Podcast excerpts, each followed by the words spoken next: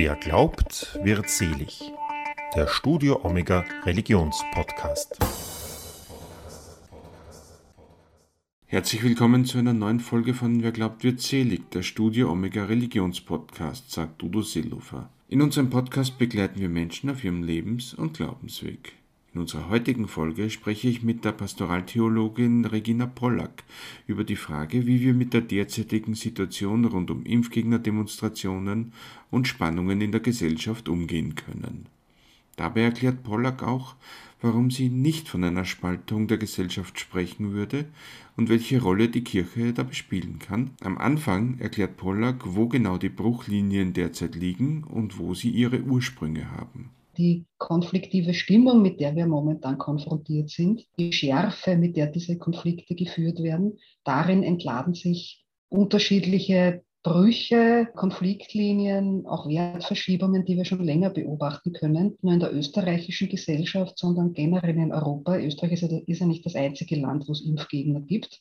Äh, wenn man sich mit dem Corona-Pendel der Universität Wien beispielsweise anschaut, wer denn diejenigen sind, die äh, Impfgegner oder impfkritisch sind, ist das ja auch keine homogene Gruppe. Was aber auffällt, ist, dass bestimmte äh, Gruppen äh, deutlich öfter anzutreffen sind. Das sind vor allen Dingen Personen, die wenig äh, Vertrauen in, in, politische Institutionen und in die Politik als solche haben. Personen mit niedrigerem Einkommen, interessanterweise auch einige junge Personen, die sich möglicherweise auch nicht repräsentiert fühlen in unseren politischen Diskursen, womit ich schon eine der Ursachen andeute. Äh, wir haben in den letzten Jahrzehnten doch eine deutliche Veränderung eine deutliche gesellschaftliche Veränderung insofern erlebt, als wir, glaube ich, auch an den Nachwehen der Finanzkrise 2008 leiden. Wir leben ja in einer wie soll ich sagen, einer Mediengesellschaft, die unterbrochen eine Neuigkeit nach der anderen bringt, mit dem Problem der historischen Amnesie. Wenn man sich an 2008 zurückerinnert und was damals sichtbar wurde, auch an Korruption, an äh, Unterstützung von Banken, gleichzeitig ansteigende Arbeitslosigkeit, äh, Nichtverantwortungsübernahme von einzelnen Akteuren da in, in wirtschaftlichen Unternehmen. Das hat damals schon einerseits das Vertrauen in, in Politik politische und ökonomische Eliten massiv erschüttert und andererseits natürlich auch auf der Ebene von Gesellschaft zu äh, Verwerfungen geführt, die sich ganz handfest ökonomisch auswirken, also zu armen und armutsbedrohten Gruppen. Und die Corona-Pandemie hat ja auch äh, soziale, ökonomische und politische Folgen. Ja, also das ist ja. ein so ein großer Bereich, wo quasi die, die, die ökonomische Entwicklung, äh, Armut, Arbeitslosigkeit oder prekäre Situationen Situationen äh, und die damit verbundenen Stimmungen und, und das Misstrauen in, in politische und ökonomische Eliten sich ja schon länger abgezeichnet haben. Das ist aber nur eine Facette. Ich glaube, dass äh, auch Wertverschiebungen stattgefunden haben. Wir haben bei der österreichischen Wertestudie beispielsweise festgestellt, und das war noch vor der Pandemie, dass sich quasi auf einem Links-Rechts-Spektrum, wenn sich die Personen zuordnen, äh, der Abstand zwischen jenen, die sich dem linken Spektrum zuordnen und dem, der Abstand die sich, derer, die sich dem rechten Spektrum zuordnen, über den Zeitvergleich, äh, in dem wir die europäische Wertestudie machen, deutlich größer geworden ist. Ja. Wir haben auch in einzelnen Gruppen wirklich einen massiven Vertrauensverlust in politische Institutionen beobachtet. Das heißt, wir haben Gruppen in der Gesellschaft, die sich nicht mehr repräsentiert fühlen in gesellschaftlichen, in medialen, in politischen Diskursen und wir haben gleichzeitig auch eine kontinuierliche Zunahme dessen, was man in der Soziologie Individualisierung nennt, also die Orientierung an, am eigenen Ich und damit verbunden der Verlust eines Gemeinwohlsinnes oder eine, eine doch deutlich eingeschränkte Solidarität. Und meine Vermutung ist, diese unübersehbare Gemengelage an nicht ausdiskutierten Konflikten hat jetzt mit der Pandemie quasi so sowas wie einen Trigger gefunden und entlädt sich da in gewisser Weise. Da stellt sich mir dann auch die Frage, was ist eigentlich mit unserem Gemeinwohlsinn da geworden? Ich weiß jetzt nicht, wer wir ist. Und die Gesellschaft, das Ganze. Naja, ich muss sagen, ich habe keine empirischen Daten dazu. Das ist jetzt quasi, da bewege ich mich jetzt ein bisschen im, im, im theoretischen Raum meiner eigenen Perspektive. Ich glaube, dass der tatsächlich deutlich erodiert ist in den vergangenen äh, Jahrzehnten.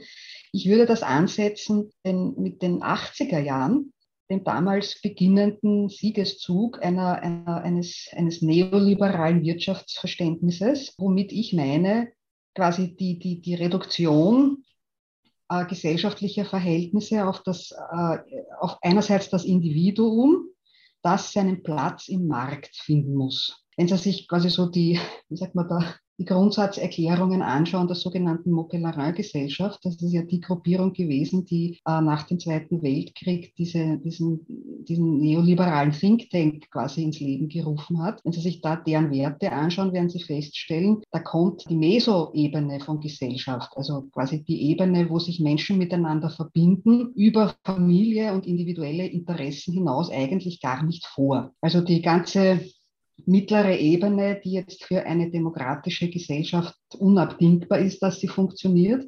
Also die Verbindung von Menschen mit gemeinsamen Interessen, die über das eigene Familienleben hinausgehen oder auch über den eigenen Freundschaftskreis hinausgehen. Ich erinnere noch an die Margaret Thatcher, there is no such thing as society. Ja, also es gibt so etwas wie Gesellschaft nicht. Wenn es aber so etwas nicht gibt, dann erübrigt sich ja in gewisser Weise auch die Gemeinwohlorientierung. Dann verändert sich quasi ein Verständnis von Politik und dann verändert sich auch die Stellung, die das Individuum im politischen Gemeinwesen hat. Das heißt, das Individuum muss irgendwie schauen, wie es da selber zurande kommt und sich seinen Platz in der Gesellschaft, in der Wirtschaft selber erarbeiten. Das war ja auch die Zeit, als man begonnen hat, viel expliziter über individuelle Karriereplanungen zu sprechen. Das war ja in meiner Jugend überhaupt noch kein Thema beispielsweise. Ja. Also da hat man sich nicht überlegt, ich mache jetzt einen Job, weil das im Lebenslauf gut ausschaut. Mein Sohn sagt mir das da in dieser Formulierung. Ich hat, hat sowas schon mit 17 so formuliert und das ist typisch für diese Generation. Und auf der anderen Seite hat man ein, ein reduziertes Politikverständnis, das bei aller Notwendigkeit, Eigeninteressen durchzusetzen. Das gehört zur Politik dazu. Da geht es natürlich um, um Machtkämpfe und Interessensdurchsetzungen. Aber die reine Fokussierung auf das, wo dann quasi unterschiedliche Gruppierungen nur mehr ihre Eigeninteressen durchsetzen, möchten und nicht mehr darauf achten, was bedeutet die Durchsetzung meiner Interessen aus der Perspektive anderer gesellschaftlicher Gruppen. Und das wäre so etwas wie Gemeinwohlsinn. Mhm. Das hat da schon deutlich abgenommen und hat quasi als, als Wert seine Bedeutung verloren. Es geht ja dann, wenn jede Gruppe und jedes Individuum dann nur noch auf sich selber fokussiert ist, die Kompromissbereitschaft, die geht ja komplett verloren dann, oder? Also in letzter Konsequenz muss man das bejahen. Ich will aber jetzt nicht den Eindruck erwecken, als würden hier quasi in Österreich oder in Europa nur mehr Egoisten herumlaufen. Mhm. So ist es nicht. Äh, also wir haben gerade auch in Österreich nach wie vor im, im, im Bereich des Mikrosozialen nach wie vor eine sehr hohe Solidarität und Solidaritätsbereitschaft. Also Österreich ist da, was ehrenamtliches Engagement angeht und soziales Engagement angeht, nach wie vor steht gut da. Ja? Also da mache ich mir jetzt eigentlich keine großen Sorgen. Aber die Mentalitäten haben sich doch deutlich auch verändert und ich für sowas halt, ich für sowas in der Regel auf Verschiebungen im, im, im, im Politikverständnis und in ökonomischen Realitäten und damit auch in den damit verbundenen Werteverschiebungen zurück. Ähm, wenn ich das richtig verstanden habe, war in der Wertestudie auch die Rede von eben, dass es Probleme bei der Anerkennung von Normen eben gibt. Wie äußert sich das eigentlich? Die Wertestudie sagt uns nichts über die grundsätzliche Anerkennung von normativen Werten. Die Wertestudie untersucht ja vor allen Dingen Einstellungen äh, zu bestimmten Konzepten oder Verhaltensweisen, die man im, Kon im Kontext einer liberalen Demokratie als Wert bezeichnet.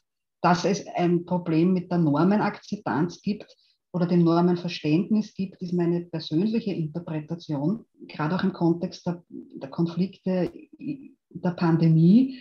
Es werden Normen einfach nicht mehr grundsätzlich als gegeben akzeptiert, sondern es gibt so eine Grundstimmung, es ist grundsätzlich alles diskutierbar, ja, ob das jetzt Recht ist, jetzt ethische Normen sind.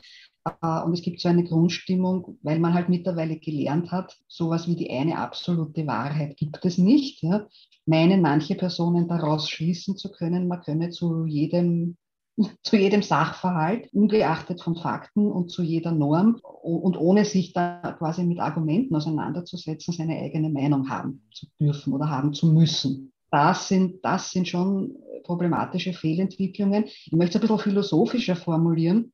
Der Friedrich Nietzsche hat fast schon in einer Art Prophetie oder negativen Prophetie angesichts des Verlusts des Glaubens an eine absolute Eins, genannt Gott, gemeint, dann bleibt quasi dem Menschen nur mehr über, seine eigenen Werte ständig und immer wieder neu formulieren und reformulieren zu müssen. Ja? Das heißt, die Wertepluralität wird die Normalität, was jetzt an sich noch überhaupt kein Problem wäre. Aber der Verlust, sich quasi auf absolute Bezugspunkte zu beziehen, führt dazu, dass das ein, ein, ein permanentes, eine permanente Veränderung ist, ohne sich auf etwas Fixes verlassen zu können. Das stimmt ethisch und philosophisch und schon gar nicht theologisch so nicht. Aber in der Wahrnehmung vieler Menschen, glaube ich, ist das so. Mhm. Äh, und das führt dazu, dass natürlich jetzt auch Normen und Normen sind zwar aus meiner Perspektive auch immer geronnene Werte, aber eben ja. solche geronnenen Werte, die einen Anspruch auf, auf allgemeine Gültigkeit haben und die von außen auf einen zukommen. Und damit tun sich viele Zeitgenossinnen und Zeitgenossen deutlich und zunehmend schwerer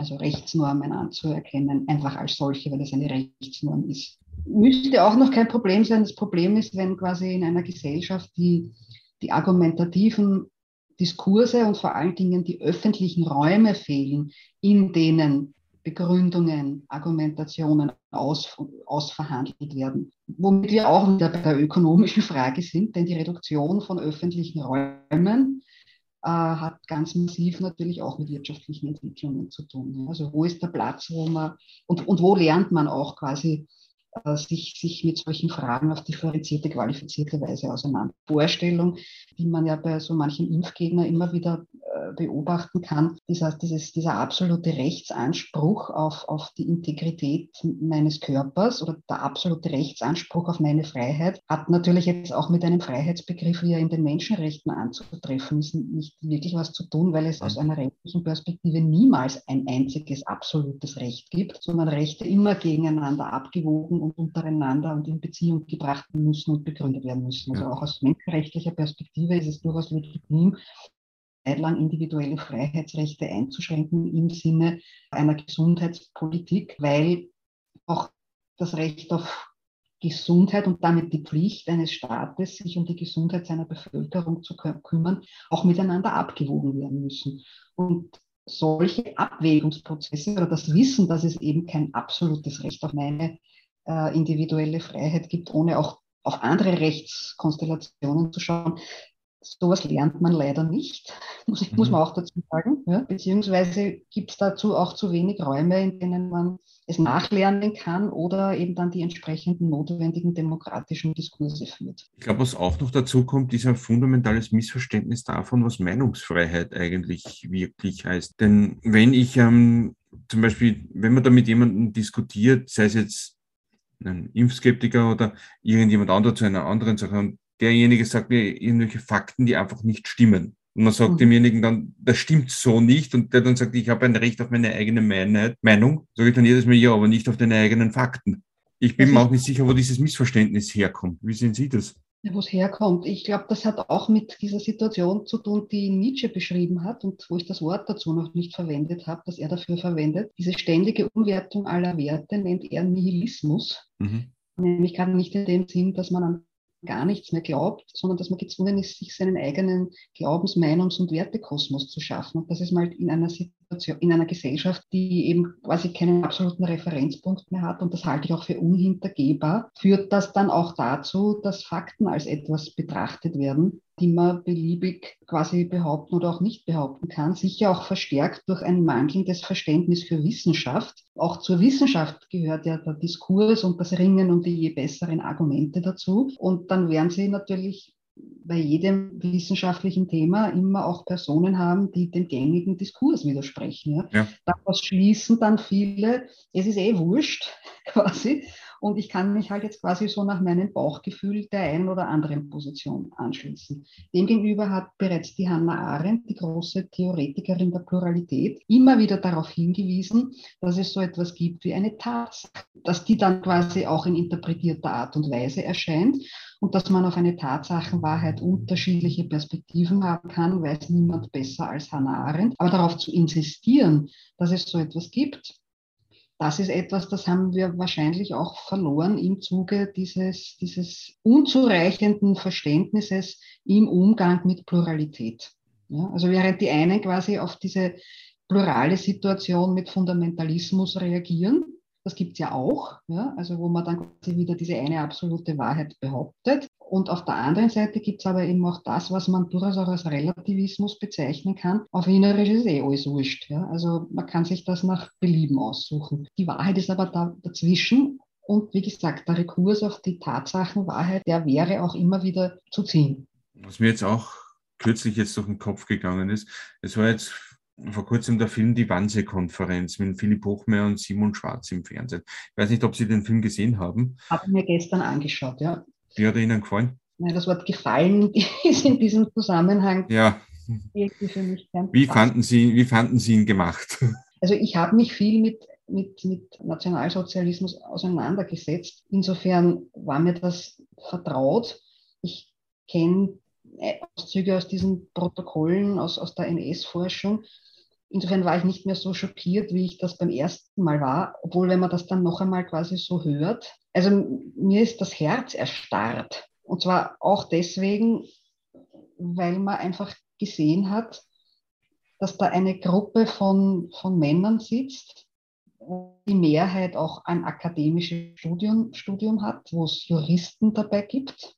Und einer dieser Juristen dann sogar im Namen des Rechtes trotzdem mitwirkt und das unterstützt. Ja ich, die Gruppendynamik, die man da wahrnimmt, ja, wie wenig Widerstand geleistet wird und, und dass der Widerstand aber dann eigentlich auch sich immer nur auf den Schutz der eigenen Leute bezieht. Oder Werthaltungen, die zum Ausdruck gekommen sind, die ja auch heute noch Werthaltungen sind. Nicht? Das muss eine effiziente Sitzung sein. Man muss das irgendwie rasch, geschwind und effizient machen.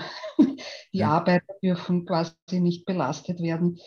Also da steckt schon jede Menge an, an, an wie soll ich sagen, Impulsen drinnen, auch über unsere Kultur nachzudenken. Also ich glaube jetzt nicht, dass wir in, in einer äh, NS-ähnlichen Situation oder Gefahr sind, aber bestimmte Tendenzen, die man da gesehen hat, also dass es beispielsweise möglich ist, trotz einer hohen akademischen Ausbildung sich zu beteiligen an einem Verbrechen, dass man das nicht ausschließen darf, das ist schon etwas, was man sich für heute auch überlegen muss, gerade wenn man jetzt wissenschaftlich tätig ist. Ja. ja. Wo, vor allem, wo, wo mir dann wirklich kalt wird, ist, wenn ich dann auf den Demos dann sehe, David Sterne mit der Aufschrift ungeimpft und Hitlerbilder dazu. Ich weiß nicht, entweder da gibt es ja für mich nur zwei Möglichkeiten. Entweder ist den Leuten nicht, das nicht bewusst, das glaube ich aber nicht, oder es ist ihnen bewusst und sie nehmen es in Kauf. Also ich glaube, es gibt einen Minderheitenteil, der das ganz bewusst absichtlich provokant macht. Das sind die klassischen Antisemiten, die, auch die bewussten Antisemiten.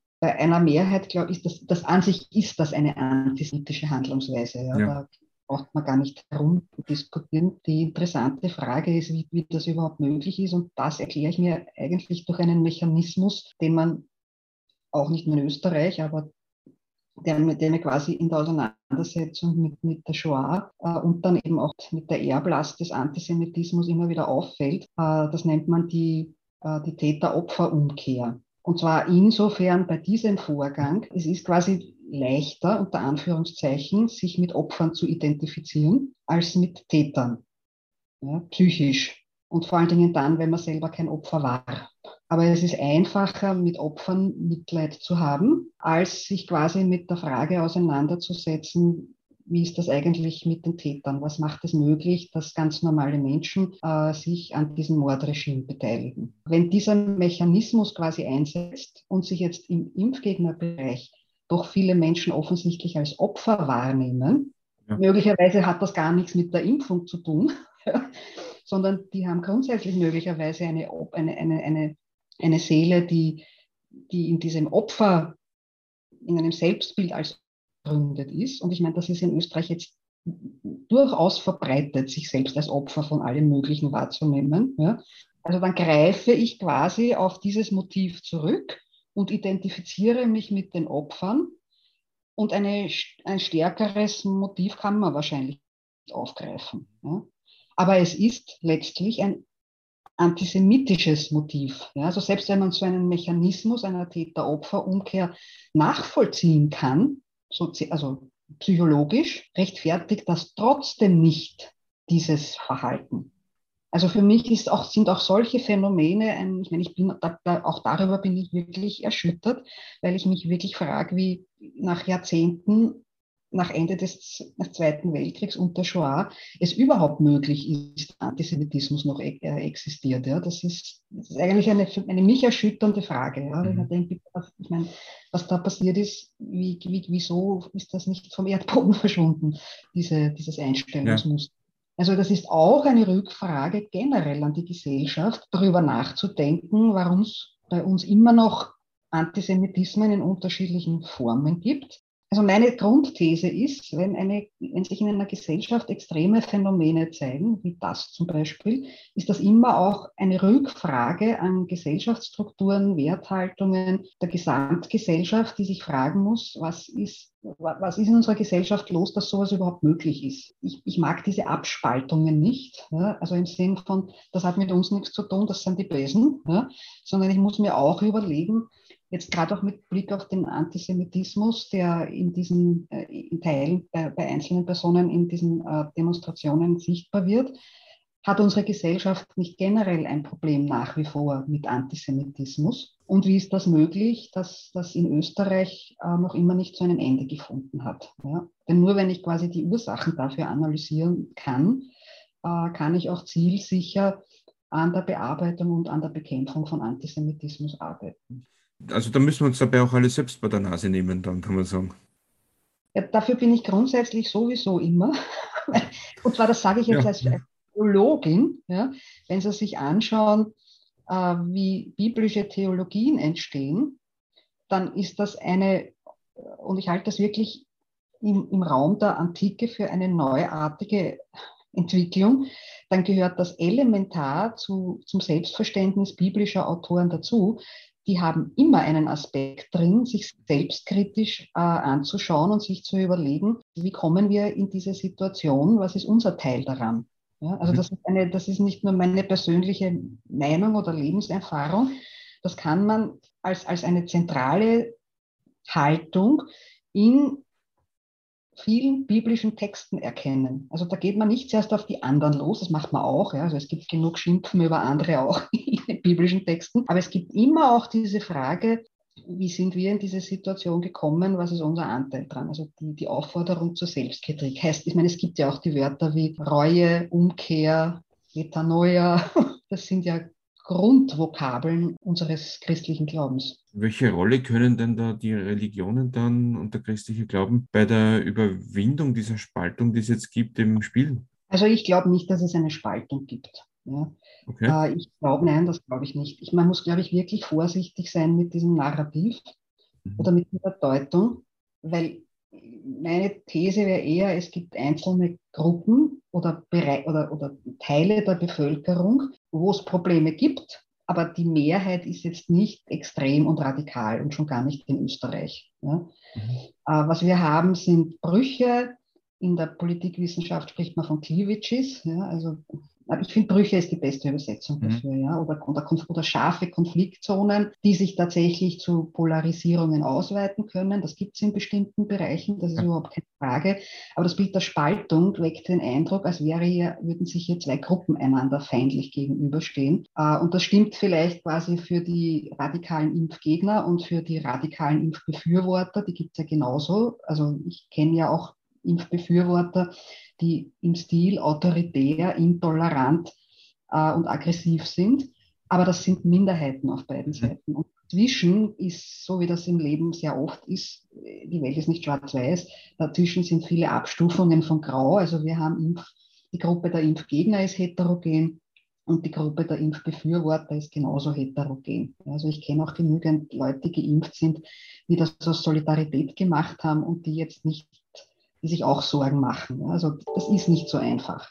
Also das wäre zum Beispiel schon mal eine, eine Aufgabe von, von differenzierten Menschen in der Kirche, darauf hinzuweisen und nicht durch die Behauptung, wir hätten eine Spaltung, das noch weiter voranzutreiben. Ich bin skeptisch, Spaltungen schauen anders aus, zumal man ja sich dann noch die Frage stellen muss, wie stellt man sich denn eigentlich eine Gesellschaft vor, die zusammenhält. Ja, was hat man da für Bilder? Mein Verdacht wäre, dass, dass wir vielleicht möglicherweise auch gerade dabei sind, zu lernen, dass Demokratie immer Konflikt und Streit bedeutet und auch Kampf. Also das ist einfach, das ist für den politischen Raum konstitutiv nicht die Tatsache, dass wir jetzt so Konflikte haben, halte ich für problematisch, sondern wie sie geführt werden und wie sie gelöst werden. Ja, also die, im, im, aggressiven Modus, in autoritären Handlungsweisen, im völlig ignoranten Kampf des Durchsetzens der eigenen Position. Aber das ist kein Mehrheitsphänomen meiner Wahrnehmung. Ich halte das viel größere Problem eigentlich,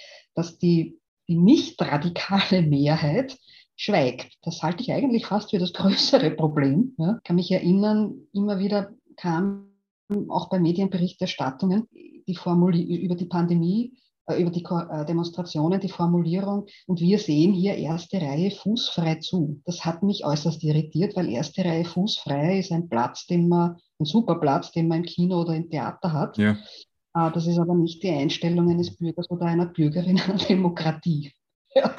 Da sitzt man nicht erste Reihe fußfrei, sondern da bringt man sich ein, setzt sich dem Diskurs aus und führt auch mit Menschen Gespräche, deren Meinung man nicht teilt und ringt dann um hoffentlich um das je bessere Argument. Und ich glaube, da sind wir gerade dabei, das zu lernen und das werden wir auch dringend lernen müssen, äh, weil ja auch innerhalb der Kirche unterschiedliche Positionen sind und vor allen Dingen, weil also die Pandemie-Krise, glaube ich, ist im Vergleich zu dem, was an Klimakrise noch auf uns zukommen wird, eine Probeübung. Und auch da wird es ganz heterogene Positionen geben, gibt es ja auch jetzt schon, wie Klimapolitik ausschaut. Und da müssen wir sowieso lernen, wie man entsprechende demokratische Diskurse so führt, dass nicht Feindeslager dabei entstehen. Heißt jetzt nicht, dass sowas nicht möglich ist und sich entwickeln kann, aber die Gefahr sehe ich momentan nicht. Und gerade katholische Medien hätten eine Aufgabe hier auch nicht beschönigend, ich bin die Letzte, die für Beschönigung ist, aber hier auch deeskalierend und versachlichend zu wirken. Und ansonsten könnten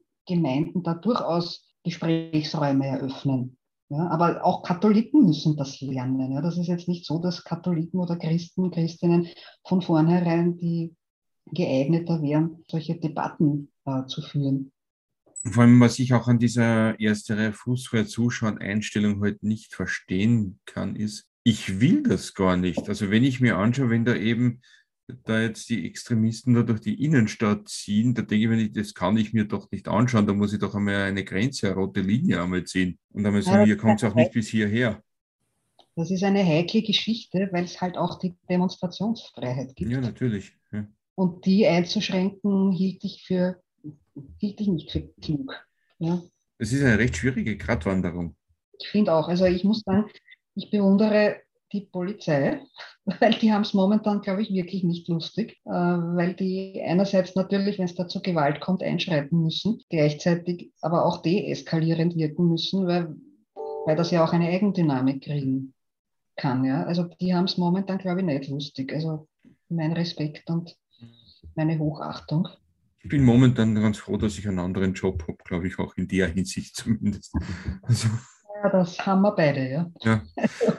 Ähm, können die Religionen da dann auch dafür sorgen, dass die Menschen auch ein bisschen aus ihren eigenen Bubbles eben rauskommen und so mit dem Anbieten auch von Gesprächsräumen vielleicht mehr wieder miteinander interagieren quasi? Ja, theoretisch schon, aber da müssten manche, glaube ich, erst wahrnehmen, dass sie selber eine Bubble sind. Mhm. Also, wenn ich das so scharf sagen darf. Also das ist ja nicht so, dass das Problem der Bubblebildung an den Kirchentüren aufhört. Ja.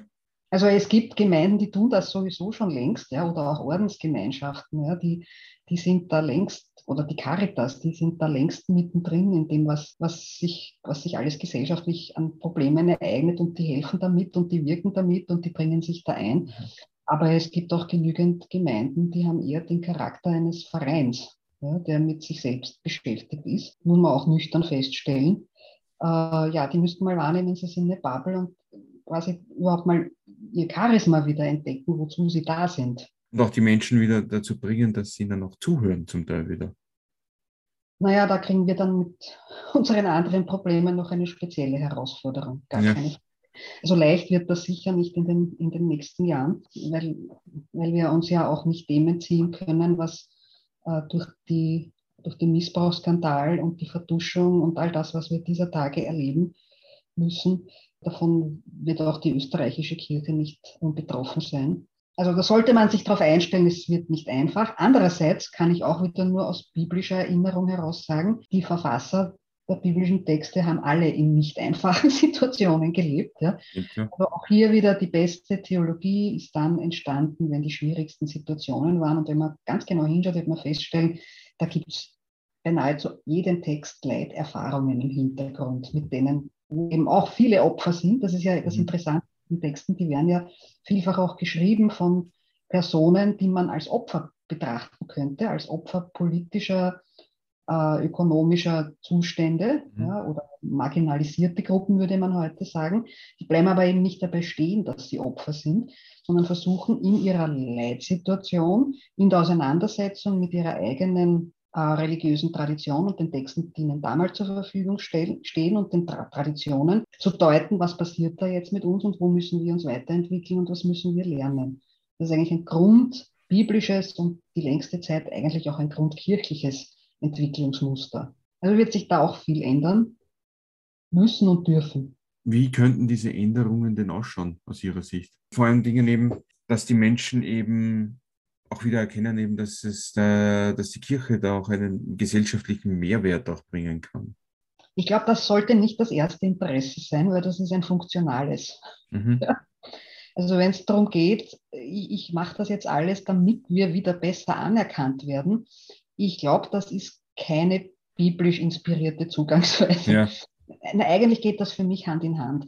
Das eine ist, sich mal der, der eigenen Tradition wieder zu vergewissern. Wozu gibt es uns überhaupt als Christen und Christinnen? Also das wäre so schön theologisch formuliert die Missio ad intra. Die eigenen Texte neu lesen und kennenlernen und deren Aktualität für heute verstehen lernen, die eigene spirituelle Tradition kennenlernen. Also wir ich sage mal, das hat spirituelle Vertiefung, auch Bildung, ein Gebilde, also die, ich sage es mit in einer Paraphrase Ranas, der Christ der Zukunft wird ein Gebildeter sein oder er wird nicht mehr sein ja, in einer Bildungsgesellschaft. Also die ganze Mission Intra auf der einen Seite und auf der anderen Seite mal überhaupt zu schauen, und das ist ja dann auch an jedem Ort und in jeder Gruppe etwas anderes, ja, was sind denn hier rund um mich die Zeichen der Zeit?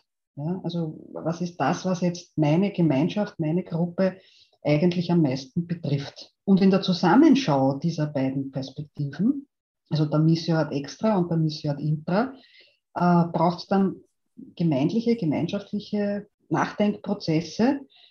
Wofür sind wir jetzt in dieser Situation an diesem Ort mit den Leuten, die wir sind, verantwortlich? Aufgrund unserer Sendung. Und das sind Prozesse, die, glaube ich, stattfinden müssen. Also es ist jetzt nicht selbstverständlich, also die, die Vorstellung, ich habe so einen fixen Glauben und den muss ich jetzt irgendwie nach außen befördern, die wird uns nirgendwo hinführen. Ja. Es wird sich auch, das, also, also der Glaube verändert sich natürlich nicht, ja, aber, aber wie, wie man Glauben lernt, ja, wie man das zum Ausdruck bringt, das wird sich verändern, hat sich ja auch immer verändert. Und das hängt eben damit zusammen, dass man die eigene Tradition kennt und lernt, sie im Lichte der konkreten Zeichen der Zeit und der Herausforderungen zu reinterpretieren und sich weiterzuentwickeln. Das zeigt sich dann, was zu tun ist. Natürlich muss man dann schauen, was hat jetzt eine bestimmte Person für eine Berufung, was kann sie auch, es müssen ja auch nicht alle und können auch nicht gar nicht alle alles machen. Ja. Was hat eine bestimmte Gemeinde, eine Gemeinschaft für ein für, für Begabungen, was hat sie auch für Ressourcen. Aber da müsste man viel genauer und da muss man sich vor allen Dingen Zeit nehmen, das zu identifizieren.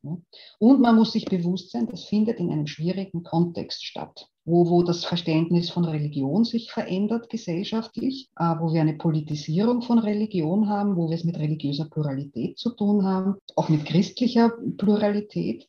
Hineinschauen und hinausschauen. Da gibt's für, aus meiner Sicht gibt es da keine Kochrezepte. Und ich glaube, was auffällig ist, man, das fehlt mir momentan auch, die Trauer. Inwiefern? Die Trauer, dass, naja, die Trauer, dass da wirklich was zu Ende geht momentan. Da ist mal der Übergang von, von wir nehmen jetzt wahr, da geht was zu Ende und jetzt checken wir gleich was Neues. Da fehlt was. Also gerade auch Missbrauch macht bei, ich kriege ja mit, es erschüttert viele Menschen. Ja, auch im innersten Kreis der Kirche, ja, die sind wirklich die sind erschüttert. Ja? Und manche nehmen jetzt ein erstes Mal überhaupt erst wahr, dass die Kirche in der Gestalt, wie wir sie kennen, tatsächlich so nicht weiter existieren wird und sich verändern wird. Das braucht eine, das braucht eine Trauerarbeit. Ja. Also das braucht ja ein Individuum auch, wenn man merkt, eine bestimmte Art und Weise zu leben oder eine Lebensphase geht jetzt zu Ende, dann brauche ich auch Zeit, um mal darüber traurig zu sein.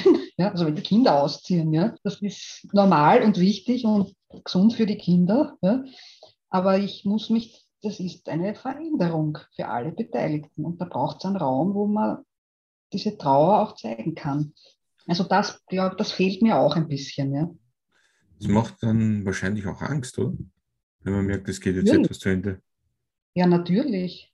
Weil plötzlich die Zukunft so offen ist. Beinhaltet dann halt auch Möglichkeiten. Jetzt nicht weiter, ja, da muss sich jetzt was ändern und man hat aber noch nicht die total zündende Idee. Ja? Also more of the same, business as usual geht anscheinend nicht. Und dann, aber die, ich meine, die offene Zukunft ist immer auch, oder sagen wir mal so, Zukunft ist sowieso per se offen. Ich weiß nicht, wann die Vorstellung entstanden ist, dass man Zukunft total planen kann. Ja? Eigentlich ist die Wiederentdeckung der Offenheit der Zukunft und damit auch der Offenheit der Freiheit eine Chance, mit Gott in Berührung zu kommen. Ja? Also, ich meine, Gott ist der, der die Zeit eröffnet, der, die, der, der uns Zukunft schenkt und Zeit schenkt, damit wir weiterlernen. Das ist eigentlich eine große, ohne Zweifel schmerzliche und auch mit Angst verbundene, aber doch eine, eine, auch eine urbiblische Erfahrung. Ich meine, der Abraham weiß auch, er kann dort nicht bleiben, wo er ist. Er muss aufbrechen. Der hat nichts außer einer, äh, einem Versprechen, dass seine Nachkommen sehr zahlreich sein werden und dann mal so ein Land da sein wird von einem Gott, den sonst keiner kennt. Könnte man auch sagen, der ist verrückt, dass der sich auf das einlässt. Ja. ja. Also das ist normal, dass man da Angst hat und man muss ja auch nicht gleich die nächsten 100 Schritte machen, es reicht der erste, nächste mögliche. Ich denke, das war ein gutes Schlusswort. Vielen lieben Dank, dass Sie sich die Zeit genommen haben. Gerne. Das war Wer glaubt wird selig, der Studio Omega Religionspodcast für heute. Wenn Ihnen dieser Podcast gefallen hat, dann empfehlen Sie uns weiter, erzählen Sie Ihren Freunden, Ihrer Familie von uns und schreiben Sie vielleicht eine gute Bewertung auf der Podcast-App Ihrer Wahl. Dann bleibt mir nur noch, mich zu verabschieden. Auf Wiederhören und bis zum nächsten Mal, sagt Udo Seelofer.